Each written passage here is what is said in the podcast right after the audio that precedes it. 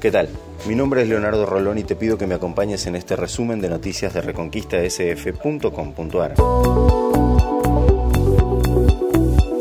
Jornada ventosa en este miércoles en la ciudad de Reconquista. El pronóstico indica baja probabilidad de precipitaciones para la mañana, luego las nubes comenzarán a retirarse para dar lugar a una tarde de sol. Las temperaturas estarán entre los 12 y los 21 grados. La diputada provincial Marlene Espíndola pidió la inmediata reparación de la Ruta 40. La legisladora recorrió la ruta y grabó los peligrosos baches que hay en el trayecto entre Reconquista y Fortinolmos.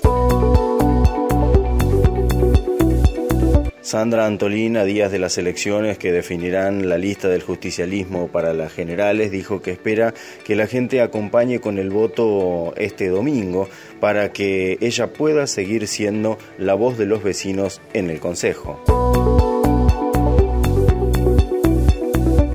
Acuña, que busca un lugar en la lista final del Frente Progresista Cívico y Social, dijo que espera que los políticos dejen de traficar con los votos y pidió a la población recorrer los barrios un fin de semana de elecciones.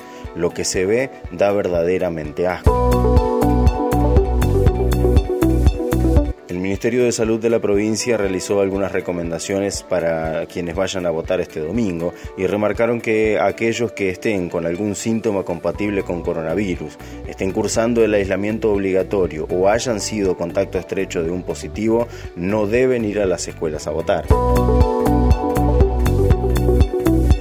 Hasta aquí lo más importante a esta hora en Reconquista y la región. Si todavía no pasaste, te pido que visites reconquistasf.com.ar, donde encontrarás estas y más noticias. Nos encontramos en un próximo informe.